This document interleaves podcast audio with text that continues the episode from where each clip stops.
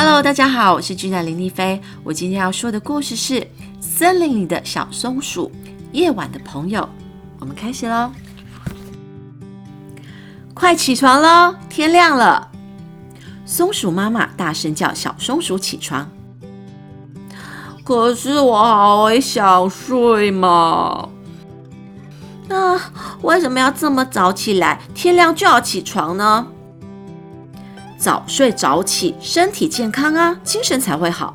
妈妈说：“今天一样是个好天气，你们三个到森林里去好好玩吧。”好的，妈妈再见。咦，猫头鹰一家人为什么白天还在睡觉呢？妈妈说早睡早起身体好呢。喂，你们快起来玩吧。猫头鹰妈妈说：“安静一点。”我们白天要休息，你们晚上再过来玩吧。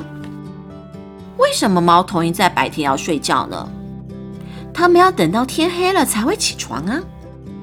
那么晚餐后，我们再去找他们玩。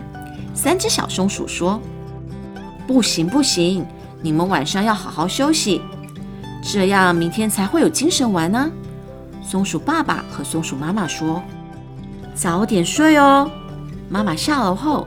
三只小松鼠小声的讨论：“我一点也不困呢。给，我们溜出去找猫头鹰玩吧。”“好啊，好啊，走吧，走吧。”三只小松鼠偷偷的跑到森林里。月亮出来了，好亮哦！哦，原来晚上的感觉真好。哇，好好玩哦！哎，轮到我了，我也要玩。三只小松鼠和小猫头鹰成了好朋友。玩得好开心，笑得好大声。可是过了不久，奇怪，他们怎么睡着了？难得玩的那么开心，现在好无聊哦。小猫头鹰好失望。这时候，松鼠爸爸到森林里找小松鼠。哎呀，竟然跑到这里，这拿你们没办法。天哪，三个都困得睁不开眼睛了。他们真的跑去找小猫头鹰玩呢。第二天，三只小松鼠很晚才起床。晚上不可以再跑出去玩哦。嗯，猫头鹰晚上精神很好，可是我们天黑就困了。果然，到了晚上我们就要睡觉了。咦，你们在做什么？哦，这是送给猫头鹰的信箱，因为没有办法一起玩。所以只好写信给他们喽。晚上，猫头鹰看到了，一定很开心吧？真希望可以收到他们的回信呢。The end。